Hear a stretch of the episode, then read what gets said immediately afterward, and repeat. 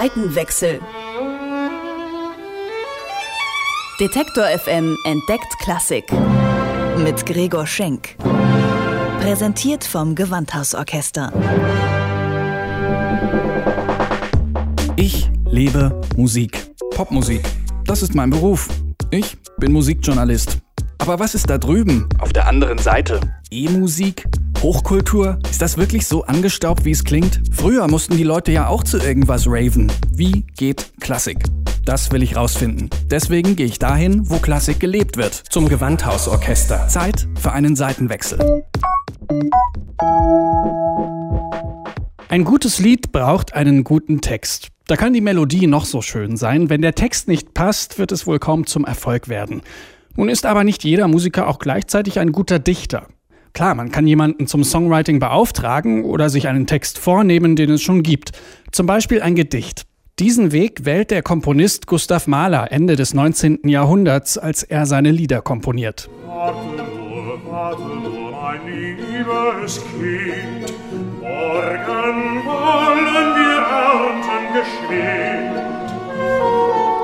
Gewissermaßen seine Schatztruhe für Liedtexte wird eine große Sammlung an Gedichten und Volksliedtexten mit dem Namen des Knaben Wunderhorn. Die Dichter Achim von Arnim und Clemens Brentano hatten diese mehr als 700 Texte gesammelt und 1805 veröffentlicht. Die auf den ersten Blick sehr einfachen Texte werden für Gustav Mahler wie eine Art Bibel. In einem Brief schreibt er, diese Poesie unterscheidet sich von jener anderen Art der Literaturpoesie und eher als Kunst kann man sie Natur und Leben nennen, was die wirklichen Quellen aller Poesie sind. Bis zu meinem 40. Lebensjahr habe ich meine Texte ausschließlich aus dieser Sammlung gewählt. Ich habe mich dieser Poesie mit Haut und Haar verschrieben.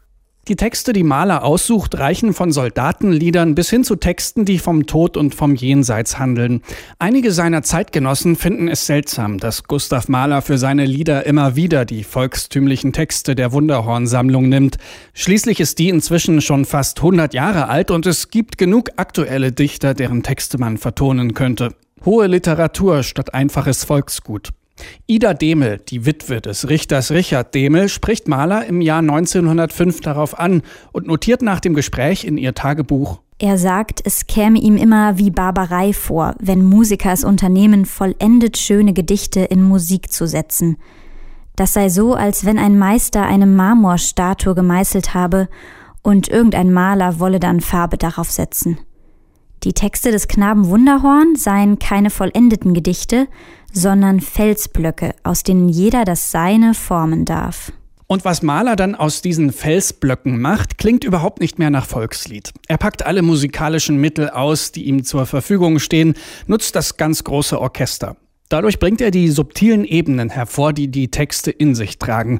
Und die sind oft alles andere als ernst, sagt Ann-Kathrin Zimmermann, Dramaturgin am Gewandhaus zu Leipzig ich glaube, das ist überhaupt der Grund, warum er sich so begeistert auf diese Wunderhorn-Sammlung stürzt, weil hinter dieser scheinbar so volkstümlichen Fassade immer ein abgründiger Humor lauert. Und das ist Maler durch und durch. Das ist auch seine Lebenshaltung, seiner, der ja auch von sich sagte, dass er der Tragik des Lebens eigentlich nur durch die Entgiftung, durch Humor, ja, diese Tragik des Lebens überhaupt nur dadurch auffangen kann. Den Humor, den er selbst aus den Texten herausliest, vermittelt Mahler dem Publikum mit musikalischen Tricks.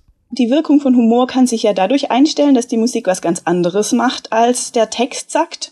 Also der Text sagt zum Beispiel, ich singe mit heller Stimme und der Maler führt die Singstimme in ihre tiefste Lage hinunter. Da merkt man, ah, da ist eine Brechung da, da ist eine Humorbrechung, aber vielleicht auch eine ja, inhaltliche Brechung, die schon vorausweist, dass da einer gen Tod marschiert oder so etwas.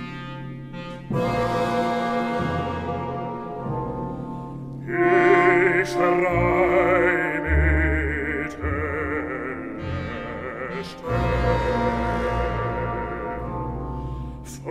Mahler findet in den Texten aus der Wunderhorn-Sammlung humorvolle Töne, aber auch sehr tiefgründige und philosophische. Er beschäftigt sich viel mit dem Leben und dem, was danach kommt, dem Jenseits. Das Thema kommt zum Beispiel im Urlicht vor, einem Lied, das Mahler später auch in seiner zweiten Sinfonie aufgreift.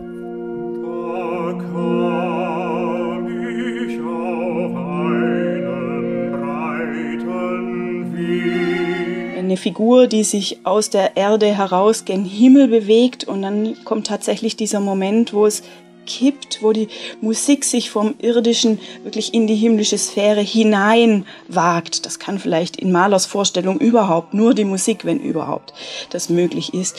Aus ein Übertritt in die andere Sphäre, ganz ähm, entlegene Harmonien, Destur, Klänge, Tonarten, die eigentlich nicht zum irdischen Bereich des Tonmaterials gehören, gedämpfte Streichinstrumente, als kämen sie aus irgendeiner anderen Welt, aus einem Off, aus einer endlos weit entfernten Ferne. Und am Ende geht das Ganze ein in Klänge der Harfe, die ja ohnehin ihre eigene Symbolik mit sich bringt. Mahler und seine Zeitgenossen lesen Nietzsche und machen sich Gedanken über die großen philosophischen Fragen. Aber Mahler will mit seiner Musik alle Menschen erreichen, auch die, die keine Philosophen lesen. In den Wunderhorn-Texten findet er eine einfache Sprache, die jeder verstehen kann, aber die trotzdem die ganz großen Themen des Lebens anspricht. Über 15 Jahre lang komponiert Mahler seine Wunderhorn-Lieder. Auch wenn er heute für seine großen Sinfonien bekannt ist, sind die Lieder zentral, wenn man seine Musik verstehen will. Es sind auch Berichte von ihm überliefert, wo ihm ein musikalischer Einfall kommt. Er wartet eigentlich auf ein Sinfoniethema, ihm fällt Musik ein.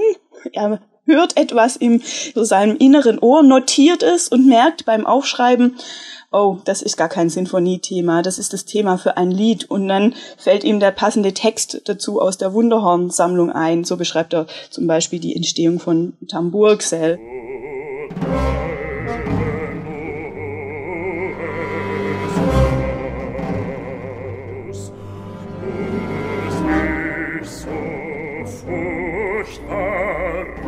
Immer wieder klingt Militärmusik in Mahlers Wunderhornliedern durch. Marschmusik spielt für ihn überhaupt eine wichtige Rolle. Auch in allen seiner Sinfonien kann man das entdecken, vor allem an den Blechbläsern.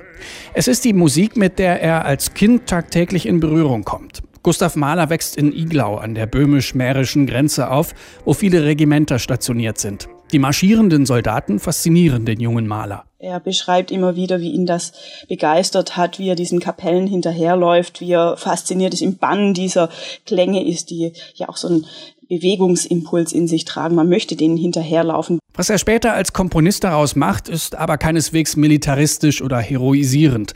Mahler zeichnet eher das Gegenbild. Ihn interessieren die gebrochenen Figuren, Deserteure, Verlierer und Zweifler. Zum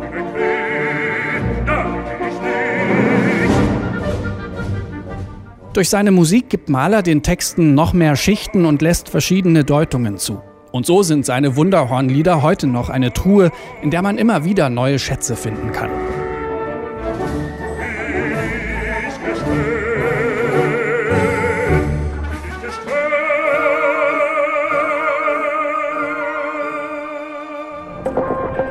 Seitenwechsel